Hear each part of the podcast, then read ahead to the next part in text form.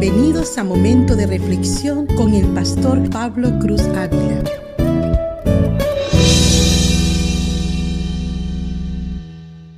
En Mateo capítulo 10, versículo 38, Jesús dice, y el que no toma su cruz y sigue en pos de mí, no es digno de mí. Hoy quiero hablarles acerca de los costos de seguir a Cristo. Hablar del costo de ser un seguidor de Cristo en nuestro entorno es casi un tema sin relevancia, quizás sin importancia.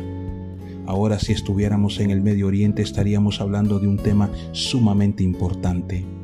En esos países solamente por nombrar el nombre de Jesucristo hay que pagar un alto precio.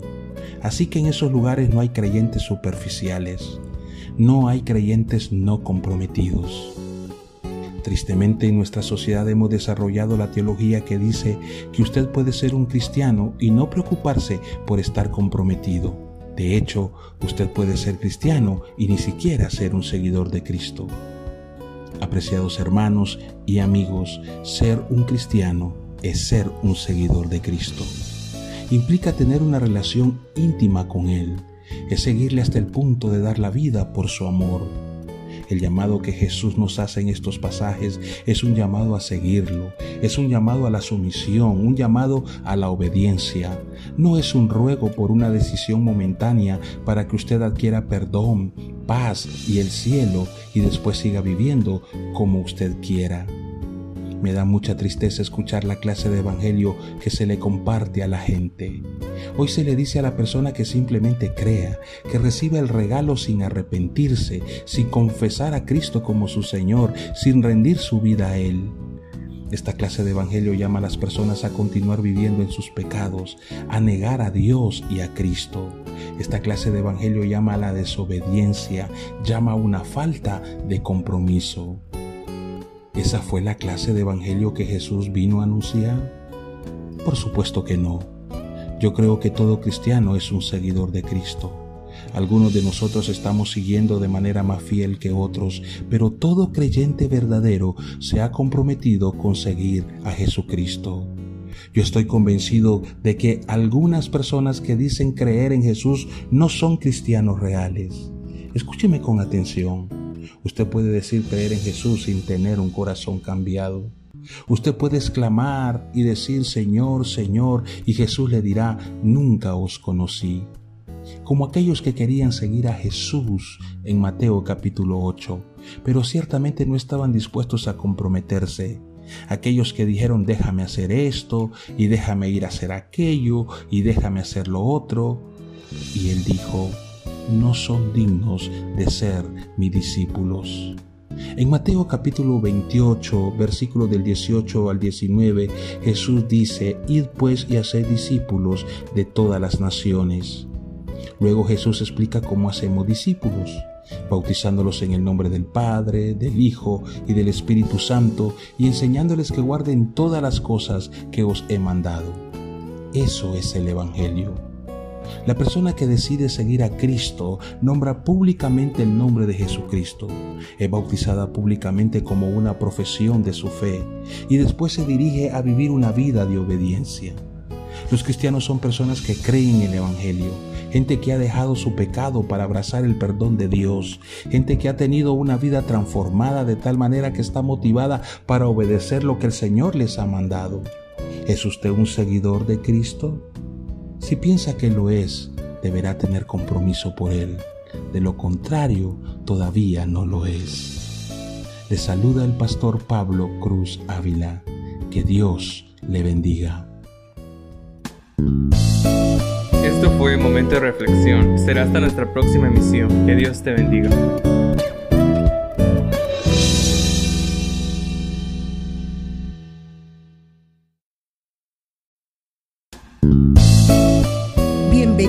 Momento de Reflexión con el pastor Pablo Cruz Ávila.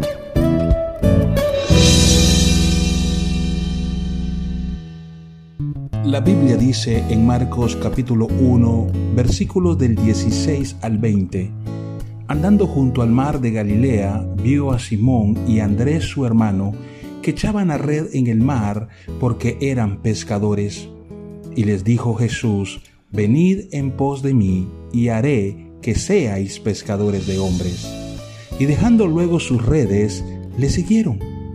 Pasando de allí un poco más adelante, vio a Jacobo, hijo de Zebedeo, y a Juan su hermano, también ellos en la barca, que remendaban las redes, y luego lo llamó, y dejando a su padre Zebedeo en la barca con los jornaleros, le siguieron.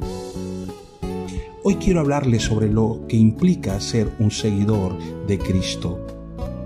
La experiencia de Jesús con estos cuatro pescadores a la orilla del mar de Galilea nos relatan de las acciones y las actitudes que cualquier persona ha de tomar cuando se trata de seguirle.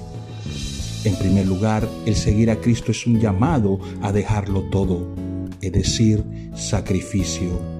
¿Qué implicaba el llamamiento que Jesús hacía a estos pescadores? Dejar las redes, dejar sus familias, abandonar todo de lo que dependieron durante su vida para depositarse en las manos de Jesús. Pero este es un precio que no todos están dispuestos a pagar. Lo primero que se piensa es cuánto se deja de percibir y ganar por ser un seguidor de Cristo. Lo segundo, cuánto nos privaríamos de los placeres que este mundo nos ofrece. ¿Sabe?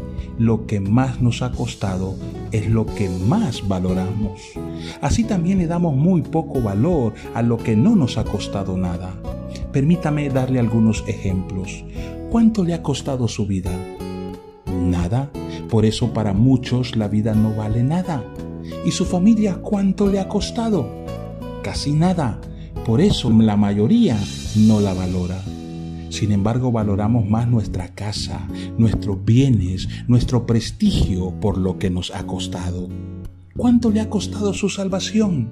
Nada. Por eso son pocos los que la valoran como debe ser. Por eso son pocos los que están dispuestos a pagar el precio de dejarlo todo por seguirlo a Él. Pero a Cristo le costó todo. La Biblia dice en Filipenses capítulo 2 versículos del 5 al 8 haya pues en vosotros este sentir que hubo también en Cristo Jesús, el cual siendo en forma de Dios no estimó el ser igual a Dios como cosa que aferrarse, sino que se despojó a sí mismo, tomando forma de siervo, hecho semejante a los hombres, y estando en la condición de hombre se humilló a sí mismo, haciéndose obediente hasta la muerte y muerte de cruz. Cristo renunció a su dignidad, a su posición en el cielo, y se hizo como un hombre mortal aún se rebajó más y se hizo siervo de los hombres hasta la muerte de cruz. Apreciado hermano y amigo, si usted es un seguidor de Cristo, es porque lo ha dejado todo por Él. En segundo lugar, el seguir a Cristo es un llamado a servir en su plan de redimir a la humanidad, es decir, servicio. Estos cuatro pescadores desde un inicio con Cristo estaban muy claros del propósito por el cual Él les había llamado. El texto dice, os haré pescadores de hombres. Creo que somos nosotros los que hemos intentado cambiar el propósito de nuestra salvación. Somos nosotros los que nos hemos negado a participar de la visión y misión de Cristo. Ahora, ¿qué implicaciones tiene el servicio a Cristo? se requiere de valor, de valor porque vendrán tiempos de tempestad a causa de nuestro buen testimonio y por mantenernos en la verdad. Se requiere de paciencia porque se trata de conducir a las personas a Cristo, de trabajo en equipo porque hemos de estar activos en la comunión con la iglesia. Y se requiere de fe porque hemos de perseverar en nuestra tarea a pesar de la dureza del corazón en el hombre. Sabe, este es un precio que muy pocos quieren pagar. Ahora, si usted es un seguidor de Cristo es porque usted comparte la misión y visión de Él de salvar a la humanidad. Las últimas palabras de Jesús viviendo en la tierra fueron, pero recibiréis poder cuando haya venido sobre vosotros el Espíritu Santo, y me seréis testigos en Jerusalén, en toda Judea, en Samaria y hasta lo último de la tierra. Y finalmente, el seguir a Cristo es un llamado a ser capacitado por Él, es decir, sometimiento. No estamos solos ante el llamado de servicio que el Señor nos hace. La palabra haré en estos pasajes muestra la firme voluntad de Jesús de hacer de sus discípulos su equipo de obreros en el Evangelio. Jesús hizo de sus ignorantes discípulos predicadores del Evangelio para la salvación de las almas. El Señor solo solicita nuestra voluntad y Él se encargará de capacitarnos, de proveernos lo necesario para que podamos llevar a cabo esta tarea. El resistirnos es excluirnos de los planes y propósitos de Dios, que da como resultado un cristianismo vacío, sin visión y sin dirección. Un cristianismo que no pasará de ser una vida llena de conflictos terrenales y mundanos, sin carácter y madurez y un cristianismo en donde nunca dejaremos de ser víctimas, ya que todo tratará siempre de nosotros mismos. ¿Sabe qué pasa al final para los que no se someten a Dios? Terminan apartándose, terminan alejándose porque se desaniman ya que no le encuentran significado y propósito a su fe. Fue por esto que Jesús dijo, permaneced en mí y yo en vosotros. Como el pámpano no puede llevar fruto por sí mismo si no permanece en la vid, así tampoco vosotros si no permanecéis en mí. Apreciado hermano y amigo, si usted es un seguidor de Cristo, es porque siempre estará dispuesto, dispuesta a someterse a Él. No todos están dispuestos a seguir a Cristo pero la invitación aún está abierta. ¿Le gustaría ser un seguidor de Cristo? Es decir, ¿estaría usted dispuesto o dispuesta a dejar sus redes para depender totalmente de Él? Le saluda el pastor Pablo Cruz Ávila. Que Dios le bendiga. Esto fue Momento de Reflexión. Será hasta nuestra próxima emisión. Que Dios te bendiga.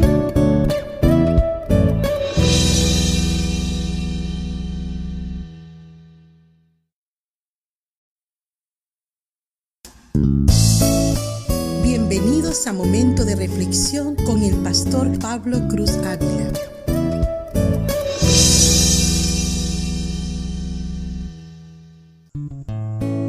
La Biblia dice en Mateo capítulo 21 versículos 18 y 19. Por la mañana, volviendo a la ciudad, tuvo hambre y viendo una higuera cerca del camino, vino a ella y no halló nada en ella sino hojas solamente. Y le dijo, Nunca jamás nazca de ti fruto. Y luego se secó la higuera. Hoy quiero hablarles de una vida con fruto. Este relato de la higuera seca tiene como propósito revelar nuestra condición espiritual. Apreciado hermano y amigo, usted no podría hablar de salud espiritual o de una correcta relación con Jesús si no hay evidencia, si no hay fruto de ello. En otras palabras, se puede fácilmente conocer o distinguir a alguien que dice profesar una fe genuina cuando realmente no lo hace por su fruto. La nación de Israel tenía una religión muy desarrollada, revelación divina, hermoso templo, ritos, fiestas, sacrificios. Toda esta apariencia superficial daba esperanza a los que observaban desde afuera que el fruto de este árbol sería abundante y que satisficio el apetito espiritual de todos los que llegaban a él. Pero Israel, como la higuera con hojas frondosas, no producía lo que su apariencia prometía. La denuncia de Jesús se dirige a la nación judía por no haber rendido a Dios el fruto que él esperaba. Pero más que una denuncia es una advertencia del juicio venidero de Dios. Ana oraba y oraba en la casa de Dios por causa de su esterilidad. Anhelaba ardientemente tener un hijo fruto de su relación conyugal. Dios la oyó y le dio seis hijos. En cambio, Israel era una nación orgullosa e indiferente a su esterilidad espiritual. No oraba ni lloraba por fruto que agradara a Dios. Tampoco respondió positivamente a la advertencia de Jesús. ¿Cuántas personas en la iglesia están en la misma condición, aparentando un vigor espiritual pero sin fruto? Están como la higuera, solo dan hojas. ¿Sabe? La aparición de hojas en la higuera era la promesa de higos. Sin embargo, no fue así en este caso. Hay personas que quizás sus intenciones no sean malas. Les vemos en una y otra actividad, les vemos opinar y participar, les vemos asistir puntualmente a las reuniones, inclusive participar en los ministerios de la iglesia. Pero solo vemos la apariencia de hojas sin fruto. Quizás usted se esté preguntando, ¿no es esto el fruto que debo de dar? Y aquí está el engaño. Escúcheme con atención. El fruto es la expresión visible del poder, es decir, el Espíritu Santo que obra interna e invisiblemente en el carácter de quienes son atraídos a una unión vital con Cristo. El fruto es un solo fruto, es el que da el Espíritu Santo un fruto con muchas cualidades. La Biblia dice en Gálatas capítulo 5 versículos 22 y 23, mas el fruto del Espíritu es amor, gozo, paz, paciencia, benignidad, bondad, fe, mansedumbre, templanza. Contra tales cosas no hay ley. Cuando usted hace cualquier cosa de las que ya le he mencionado, sin estos ingredientes, sus obras se vuelven en un activismo y ritualismo improductivo. Quizás desde afuera su apariencia sea prometedora, pero internamente sin fruto, es decir, sin el poder del Espíritu Santo controlando su vida. En el sur de los Estados Unidos existe un tipo de vid que es parásita. Sube por los troncos y se adhiere a los árboles saludables y fuertes. Esta uva oscura del tamaño de una nuez se usa para hacer dulces y jaleas, y algunos sureños usan la piel para hacer pastel de frutas. En el pasado el fruto, fruto que produce este tipo de vid les ha servido a muchas familias pobres durante muchos años.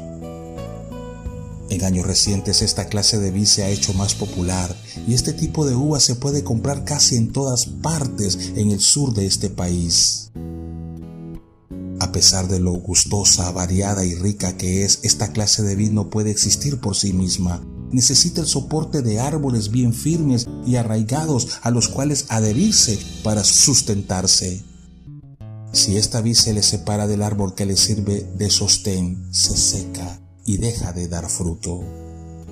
Como esta vid, no podemos sobrevivir sin una total dependencia de Jesús. Sin Él no podríamos dar fruto. Sin embargo, podemos aprender a adherirnos estrechamente a Él. Podemos hacerlo creciendo espiritualmente, leyendo su palabra, orando, sirviéndole y obedeciéndole de todo corazón. Como la vid, al adherirnos a nuestra fuente podremos crecer saludablemente y dar mucho fruto bueno. Jesús declaró en Juan capítulo 15, versículos 4 y 5, permanezcan en mí y yo permaneceré en ustedes, así como ninguna rama puede dar fruto por sí misma, sino que tiene que permanecer en la vid, así tampoco ustedes pueden dar fruto si no permanecen en mí. Yo soy la vid y ustedes son las ramas. El que permanece en mí como yo en él dará mucho fruto. Separados de mí, no pueden ustedes hacer nada. Apreciado hermano y amigo, no debemos convertirnos en árboles de ornato. Nuestro destino es dar fruto en todas las áreas de nuestra vida. Le saluda el pastor Pablo Cruz Ávila. Que Dios le bendiga.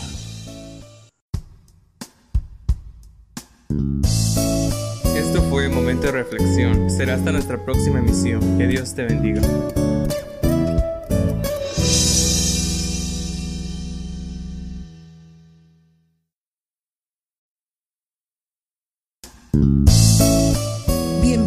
A Momento de Reflexión con el pastor Pablo Cruz Ávila.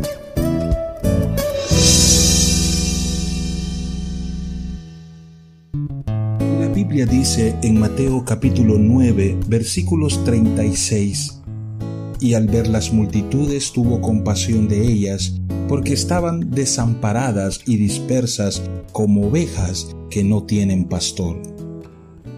El tema para hoy es ver a las personas como Cristo las ve. Sabe, donde quiera que vayamos y hagamos lo que hagamos, nos encontraremos con otras personas. Y eso es por el diseño de Dios. Dios ha ordenado y organizado nuestra vida diaria de tal manera que Él ha colocado a otras personas dentro de nuestra esfera de influencia. Y lo que es más, cada vez que vamos donde están estas otras personas, el Señor Jesús mismo va con nosotros. En sus últimas palabras a sus discípulos antes de ascender al Padre, Jesús dijo, He aquí estoy con vosotros todos los días hasta el fin del mundo. Por lo cual nuestros encuentros con personas no son accidentales. Podemos considerar el hecho de que esos encuentros están preparados por parte de nuestro Dios. Esto significa que Jesús ve a las mismas personas que vemos. Pero lo que ve cuando ve a esas mismas personas es casi siempre diferente de lo que nosotros vemos. Jesús a menudo sorprendió a sus discípulos con el hecho de que veía a las personas de manera diferente a cómo las veían ellos. Los discípulos mirarían a las multitudes de personas reunidas alrededor del Salvador, pero todo lo que vieron fueron las multitudes. A menudo eran bastantes insensibles. Jesús, por otro lado, se conmovió profundamente por lo que vio personas desamparadas y dispersas como ovejas sin pastor. Apreciado hermano y amigo, Jesús ve las mismas caras que nosotros vemos, pero podemos estar seguros de que a menudo lo hemos entristecido porque no hemos sentido lo que Él siente por las personas que ha colocado en nuestras vidas. Seguramente lo hemos contrariado muchas veces porque no hemos podido atender las necesidades de las personas cuando Él ve sus necesidades. El apóstol Pablo dice en 2 de Corintios capítulo 5 versículo 14, porque el amor de Cristo nos constriñe. Pablo se sintió obligado, es decir, se sintió controlado y presionado por una pasión para predicar el Evangelio a las personas. Sentía que se le había impuesto una fuerte sensación de necesidad para proclamar el mensaje del Evangelio a quien podía y donde podía. Y fue sobre todo el amor de Cristo lo que lo impulsó. Específicamente fue el amor que Jesucristo mostró hacia los pecadores al dar su vida por ellos en la cruz. Ahora bien, si Jesús amó tanto a la gente que está cerca de nosotros, ¿cómo no podríamos también amarlos? Por supuesto que nuestro Dios es un Dios santo que debe juzgar el pecado, pero su gran motivación para enviar a su precioso Hijo a este mundo fue el amor por los pecadores, un amor que lo movió a actuar en su nombre para que pudieran ser rescatados de su juicio. Porque como nos dice la Biblia en Juan capítulo 3 versículo 17, Dios no envió a su Hijo al mundo para condenar al mundo, sino para que el mundo fuese salvo por él. Y aquí es donde necesitamos saber acerca de las personas que Dios ha puesto en nuestras vidas. Ya sean las personas con las que trabajamos, las personas de nuestro vecindario, los miembros de nuestra propia familia o cualquiera de nuestros amigos las muchas personas con las que nos topamos en el camino de la vida. Necesitamos saber que Jesucristo los ama profundamente. Él los ama infinitamente. Él los ama tanto que dio su vida por ellos. Y así, cuando usted esté conduciendo por la carretera y ve a ese otro conductor, o cuando va al banco y habla con ese cajero, o cuando saluda a su vecino, solo recuerde, usted está mirando a alguien que Jesús ama infinitamente, alguien por quien pagó el máximo sacrificio de dar su vida. Apreciados hermanos y amigos, que Dios nos ayude a ver el valor de las personas desde la perspectiva del amor de Jesús que se muestra en la cruz. Le saluda el pastor Pablo Cruz Ávila. Que Dios le bendiga. Esto fue Momento de Reflexión. Será hasta nuestra próxima emisión. Que Dios te bendiga.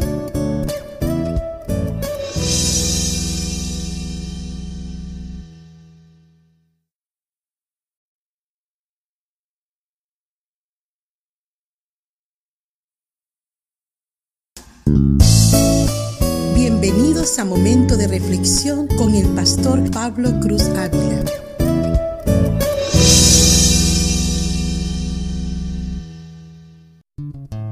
La Biblia dice en Mateo capítulo 16 versículo 24, Entonces Jesús dijo a sus discípulos, Si alguno quiere venir en pos de mí, niéguese a sí mismo y tome su cruz y sígame.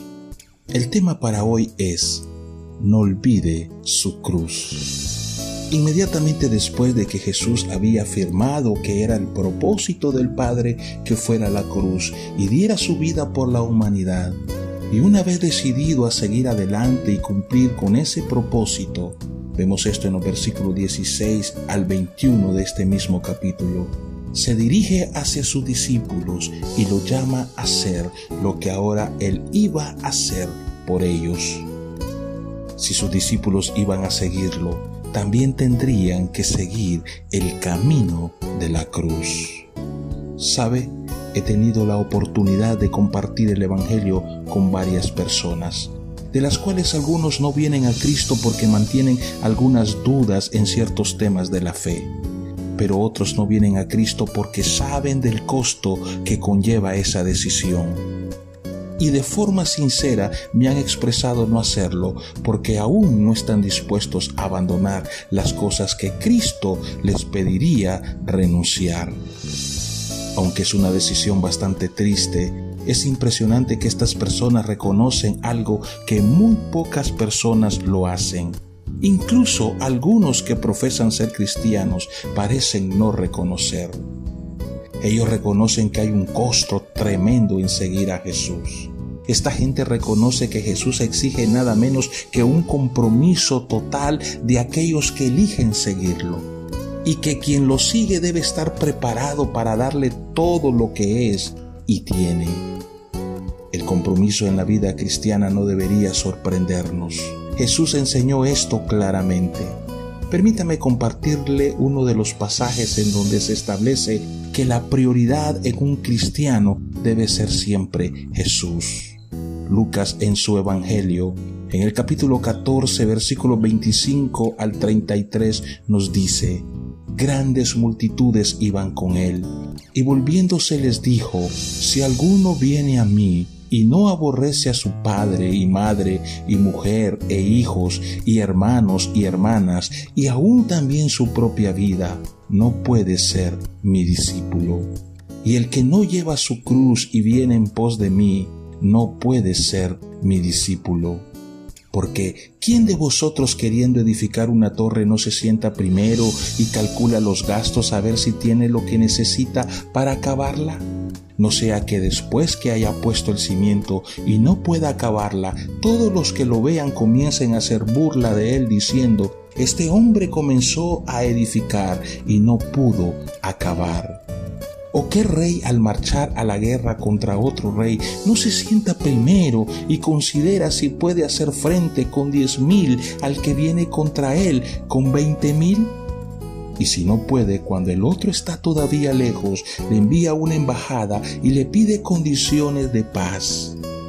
Así pues, cualquiera de vosotros que no renuncia a todo lo que posee, no puede ser mi discípulo. En este pasaje Jesús dice en tres ocasiones que a menos que el compromiso sea total, no podemos ser sus discípulos. En la multitud había todo tipo de personas. Algunos lo seguían por curiosidad, otros le seguían por ver el espectáculo de las sanidades y milagros, otros lo seguían para confrontarle como los fariseos, otros porque se sentían bien en medio de tanta gente. Entonces llegó el momento de seleccionar a quienes verdaderamente estaban comprometidos con Él y como resultado muchos de ellos lo abandonaron y no lo siguieron. Habían contado el costo y decidieron que no querían pagarlo. Apreciados hermanos y amigos, Creo que la voluntad de Dios es que continuemos predicando de manera sincera y honesta a este mundo lo que el Evangelio es y cuáles son sus implicaciones de la misma manera que lo hizo Cristo. Pero también predicar de manera sincera y honesta el Evangelio a muchos de los que están dentro de la iglesia que dicen ser sus seguidores. Escúcheme con atención. Hay quienes pueden creer que están siguiendo a Jesús y creer que lo han hecho durante la mayor parte de sus vidas sin asumir el precio. Pero sabe, llega siempre el momento como este, donde a través de su palabra Jesús nos confronta con el fin de que podamos tomar una decisión. Solo hay dos opciones. La primera, asume usted el costo y continúa siguiéndole. Y la segunda, se aferra usted a su propia vida como lo más preciado y decide no seguirle más. El Señor considera necesario confrontarnos con el costo de seguirlo debido a que nos ama tanto y es celoso de nuestra total devoción. Y escúcheme con atención continuará haciéndolo una y otra vez hasta librarnos completamente de las cosas vanas de este mundo. Continuará haciéndolo hasta que tenga plena posesión de nuestros corazones. Y no olvide que estas palabras provienen de alguien que no solo nos ama tanto, sino que voluntariamente entregó su vida por nosotros y que desea por encima de todo nuestro gozo eterno con Él en gloria. Nos cuesta todo seguir a Jesús, pero sabe, es un precio que podemos pagar con seguridad. Él exige todo de nosotros, pero Él nunca nos quita sin prometernos darnos infinitamente más de lo que toma a cambio. Nos hace una promesa, una promesa en la que Él quiere que creamos genuinamente. En Mateo capítulo 19, versículo 29 dice, y cualquiera que haya dejado casas o hermanos o hermanas, o padre o madre o mujer, o hijos o tierras por mi nombre, recibirá cien veces más y heredará la vida eterna. Apreciados hermanos y amigos, respondamos a la invitación de Jesús pidiéndole al Espíritu Santo que nos manifieste lo que está obstaculizando nuestro completo seguimiento. Permitamos que el Espíritu nos quite las cosas que nos impiden tener una devoción sincera a Cristo. Permitamos que Él nos enseñe a negarnos a nosotros mismos, tomar nuestra cruz y seguirlo. Le saluda el pastor Pablo Cruz Ávila. Que Dios le bendiga.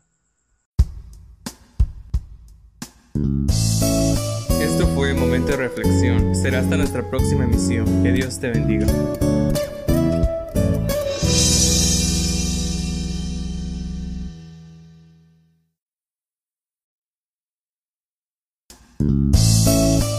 Bienvenidos a Momento de Reflexión con el pastor Pablo Cruz Ávila.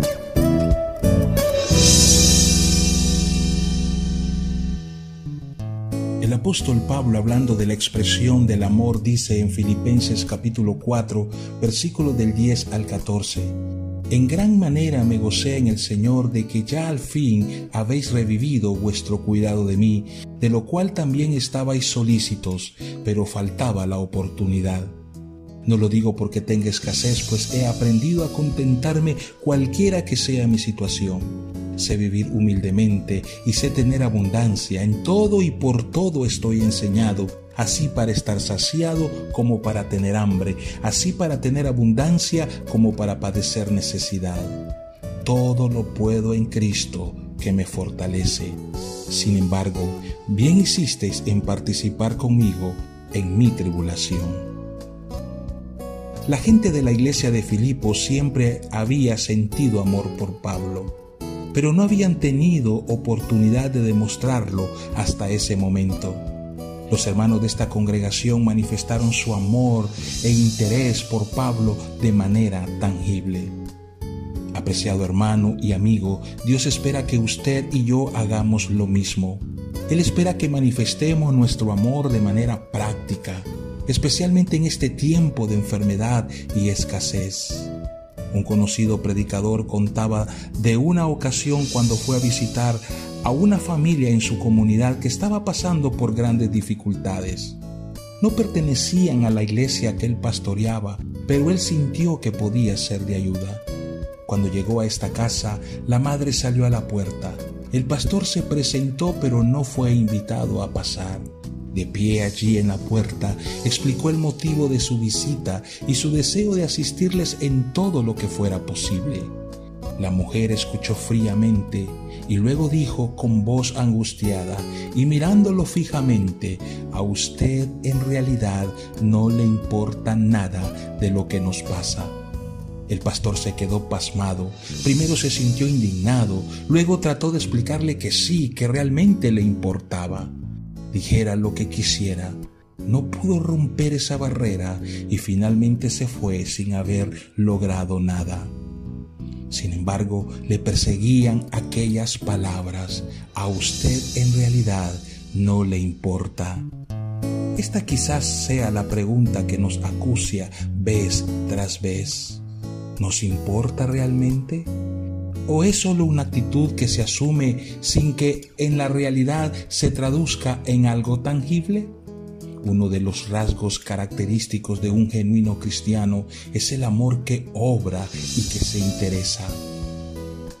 Sabe, usted puede poner una cara de aflicción o adoptar un tono apropiado de voz y aún usar las palabras que corresponden, pero lo que el mundo busca, lo que el individuo busca, es una expresión de nuestro amor y de nuestra preocupación. Escúcheme con atención. Cuando usted realmente ama, de la manera que estos hermanos de Filipos lo hicieron con el apóstol Pablo, usted aprovechará la oportunidad cuando aparece. Hay cosas que no se pueden programar, por ejemplo el momento cuando una persona nos necesita. No se trata de hacer algo que se sabe de antemano, cualquiera puede hacer eso. Se trata realmente de hacer lo inesperado en el nombre de Cristo. Debemos ser sensibles a las necesidades ajenas y responder en el momento preciso aun cuando nos resulte inconveniente. Creo que necesitamos urgentemente de algo que desvíe nuestra atención de nosotros mismos hacia otros. Aún un cristiano puede volverse egocentrista.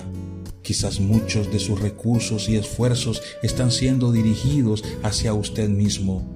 Y sabe, el amor y la preocupación por otros sirven para desviar el enfoque hacia uno mismo. Jesús dijo que los pobres siempre estarían con nosotros.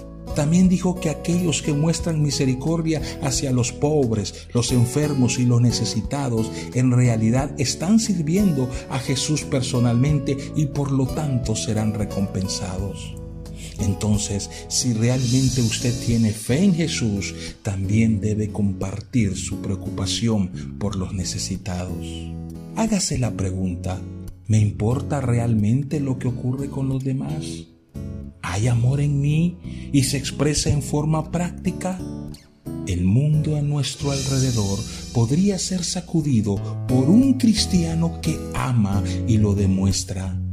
Esa es nuestra misión y usted hoy tiene la oportunidad de hacerlo. Te saluda el pastor Pablo Cruz Ávila. Que Dios te bendiga. Esto fue Momento de Reflexión. Será hasta nuestra próxima emisión. Que Dios te bendiga.